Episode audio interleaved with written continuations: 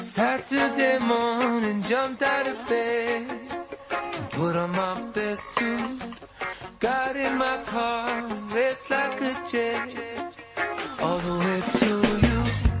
Aprovechando que durante este Mutua Madrid Open hemos visto a un Rafa Nadal recuperando buenas sensaciones y desplegando un buen nivel de tenis, sobre todo contra Verdic y Dimitrov, hablamos con un miembro de su staff técnico, entrenador, junto a Tony Nadal, Francis Roch. ¿Qué tal? Muy buenas. Hola, buenas. ¿Qué tal? ¿Cómo estás? Bien, bien. Eh, esperando que empiece ya el torneo de Roma y intentar volver a, a recuperar esas sensaciones ¿no? que tanto has hablado. Bueno, después de ver el buen nivel que, que desplegó Rafa contra, contra Verdic y contra Dimitrov, ¿qué pasó? ¿Qué pasó contra Murray en la final? Bueno, eh, una de las cosas que Rafa ha mencionado últimamente bastante es el hecho de que le falta esa regularidad eh, que un día puede jugar bien o un poquito mejor que lo que venía haciendo, otro día juega mal, no lo puede controlar y bueno, aquí en Madrid eh, yo creo que siempre hay que quedarse con las cosas positivas y ha jugado más días bien ¿no? que en otros sitios, entonces bueno, eh, la final está quizá un poquito más nervioso lo que tocaba y no pudo desarrollar su juego. Durante el torneo eh, vimos que, que, la derecha de Rafa funcionaba bastante bien, incluso él mismo dijo que, que había sido de gran nivel, pero quizá en el debe eh, está ese revés que le vimos que, que, estuvo pegándole bastante corto, no, no era un, un revés profundo a, al final de pista. Sí, a ver, eh, en semifinales concretamente contra contra Verdic, eh, principio partido, incluso en este partido, pues que es el, mejor que, jugó. Al principio jugaba un poquito corto, pero luego ya jugó más metido de revés y no jugaba tan estático y, y, salía más con la pelota y yo creo que jugó bastante bien, ¿no? Entonces de la final ya no es un tema de derecha y de revés, fue un poquito todo que, que no sentía los golpes y fue en general. Bueno, eh, Rafa ha dicho durante las últimas semanas, sobre todo eh, cuando cayó en Barcelona, y tú lo, lo acabas de, de, decir ahora, que está un poquito falto de, confianza en algunos momentos en los partidos. Eh, ¿Eso cómo se trabaja desde el cuerpo técnico? Bueno, a ver, no, no, no hay, no hay métodos que digan, bueno, eh, hoy estás así, mañana estarás mejor, ¿no? Poco a poco, pues, eh, yo creo que al ser el jugador tú le tienes que intentar, pues, eh, la parte del trabajo técnico, a ser un tema más mental, ¿no? Intentar convencer de que, de que él es Rafa Nadal y él poco a poco se tiene que dar cuenta y superar esos momentos en los partidos en los cuales, pues antes, eh, yo creo que ha sido uno de los mejores eh, eh, o tenistas eh, en momentos eh, cruciales siempre estaba bien y ahora pues desgraciadamente no era así y intentar superar estos momentos y el que se dé cuenta de que bueno, poco a poco vuelve a ser el de antes. Sí, ¿qué sensaciones os lleváis? ¿Qué conclusiones sacáis desde de, de este Mutua Madrid Open? Bueno, las sensaciones es que al final cuando pierdes el último partido así, pues eh, es una pena, ¿no? Pero tienes que leer toda la semana, ¿no? No te queda otro remedio que, que leer lo que ha sido toda la semana. Eh, es la primera final de, gran, de, un torneo grande que juega ahora este año. Uh -huh. eh, ha ganado varios partidos, dos jugadores como Dimitrov y, y Verdic, sobre todo Verdic jugando muy bien. Y hay que seguir sumando, ¿no? Eh, no hay que quedarse con una última sensación, sino un poquito ver que juego más partidos y ahora en Roma en cualquier momento pues puede ser que, de que cae bien del todo, ¿no? El torneo. Yo quería preguntarte, Francis, por esa semifinal contra, contra Thomas Verdic, ¿viste al mejor Rafa o crees que todavía puede dar un poquito más? Porque estuvo a un gran nivel. ¿Tú crees que ahí estuvo a su mejor nivel o que todavía puede dar un poquito más? No, yo lo vi bien. Lo que pasa es que cuando tú no tienes una, una racha de victorias, ¿no? Eh, las cosas no son tan fáciles cuando estás jugando. Puedes jugar bien, pero no no es lo mismo cuando tú llevas una racha de victorias encima te, encuentras bien, como se encontró en, en, a nivel de tenis, de sensaciones, lo que dice siempre, pues cuando encima llevas eh, partidos ganados a la espalda, las cosas te salen mucho mejor, ¿no? Eh, más tranquilo. Yo, yo creo que ese partido, por ejemplo, si lo hubiera jugado después de tener detrás eh, algún, algún torneo, habiendo ganado Barcelona o Montecarlo, posiblemente me des 6-3 incluso hubiera sido un partido de 6-3, 6-2, ¿no? Uh -huh. eh, el ganar cuenta mucho y bueno, eh, esperemos que aquí en Roma, como he dicho, a ver si, si sigue un poquito la racha y, puede acabar hasta el final. Hemos visto, Francis, que, que Rafa ha tenido que volver a, jugar con su raqueta antigua. ¿Qué ha pasado con, con la nueva? ¿No se, ¿No se ha adaptado bien o no le iba bien para las características de, de, Madrid? Bueno, cambiar de una raqueta no es fácil, ¿no? Eh, cambiar una raqueta normalmente, aunque te vaya bien, para que estés bien bien acostumbrado, igual pasan dos meses, ¿no? él consideró ese momento que podría ayudarle y por eso cambió, ¿no? Eh, luego al volver a, la antigua, el hecho de que haber, haber, jugado más en Barcelona te, crea una cierta desconfianza y encima te vas a jugar a Madrid que, la pelota corre mucho más y la raqueta que has cogido pues tiene las cuerdas más separadas, la pelota es más difícil controlarla, corre más pero es más difícil controlarla, entonces eh, vuelvo a pensar que bueno quizá en Madrid le, iría mejor esta y, y él lo ha dicho, ¿no? En un futuro, eh, cuando tenga más tiempo, posiblemente a final de temporada, pues es posible que intente jugar otra vez con, con la raqueta nueva.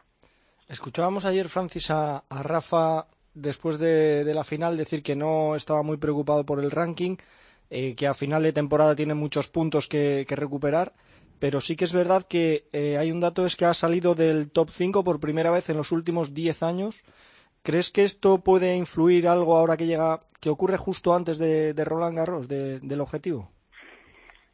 No, no creo. Obviamente siempre es mejor llegar a Roland Garros eh, cuanto más arriba mejor, ¿no? Porque significará que no te encontrarás a los adversarios más duros hasta rondas más adelantadas.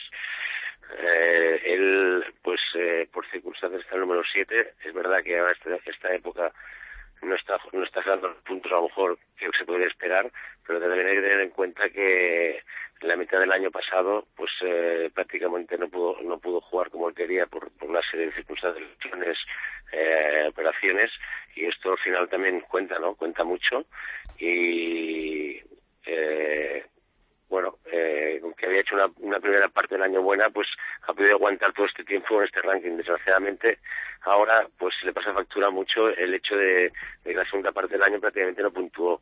Pero lo importante es que vuelva a coger el nivel y hay un poquito de suerte en los sorteos también, porque ahora también va a necesitar para encontrarse, bueno, según qué partidos en, rondas eh, iniciales. ¿Y os ponéis algún objetivo a nivel de ranking para esta temporada? No, no, yo creo que eh, tanto Rafa como los jugadores de este nivel, el ranking no, no es que no les sea importante, claro que es importante, porque si tú ganas partidos, pues van a estar arriba, ¿no? Pero yo creo que para él lo más importante es intentar ganar torneos, torneos grandes, seguir sumando lo que son Master 1000 y sobre todo Grand Slams, y si lo haces, pues eh, seguro que van a estar arriba. Siempre se habla de que, de que el tenis de, Rafa es muy físico y que tiene mucho desgaste y que desde muy joven ha tenido, pues eso, mucho desgaste en ese, en ese aspecto. Eh, entonces te quería preguntar hasta, hasta cuándo vamos a, ver a, Rafael compitiendo a, primer nivel.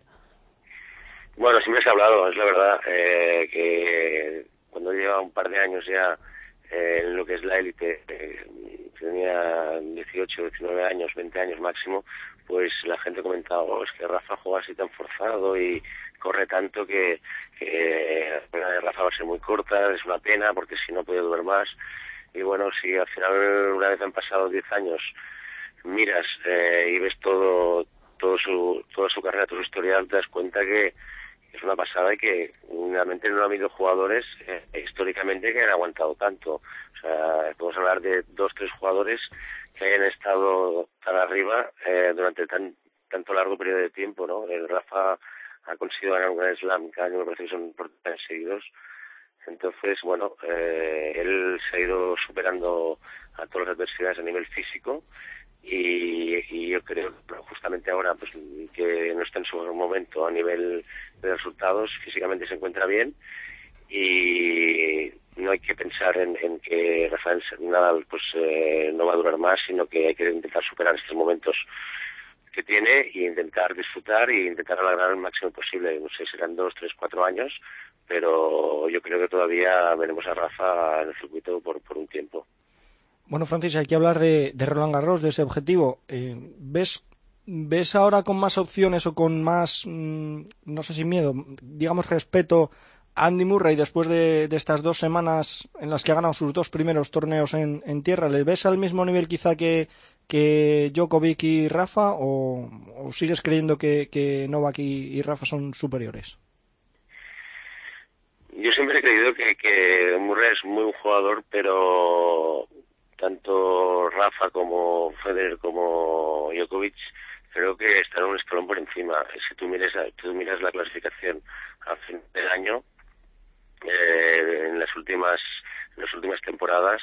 Murray es verdad que es verdad que es un jugador que puede conseguir gran slams, que puede conseguir Master 1000, pero si tú miras al final, pues eh, si estos jugadores que te he mencionado no no, sobre todo Rafa y Djokovic no, han tenido lesiones, en este caso Djokovic prácticamente no tiene, pero si Rafa no tiene lesiones, pues eh, le sacan muchos puntos siempre al final del año. Creo que son jugadores que, que tienen mucha más regularidad al cabo de un año y Murray es muy buen jugador, ahora se ha preparado muy bien para tierra, lo era antes y lo sigue siendo el mismo nivel ahora para, para ganar Roland Garros, ¿no? Eh, Rafa tiene que mirar a él, olvidarse un poquito de los demás, intentar recuperar su juego y Roland Garros es un torneo diferente, él se siente muy bien allí, es una pista muy grande, eh, las condiciones de juego le dan muy bien y, y veremos a ver qué pasa.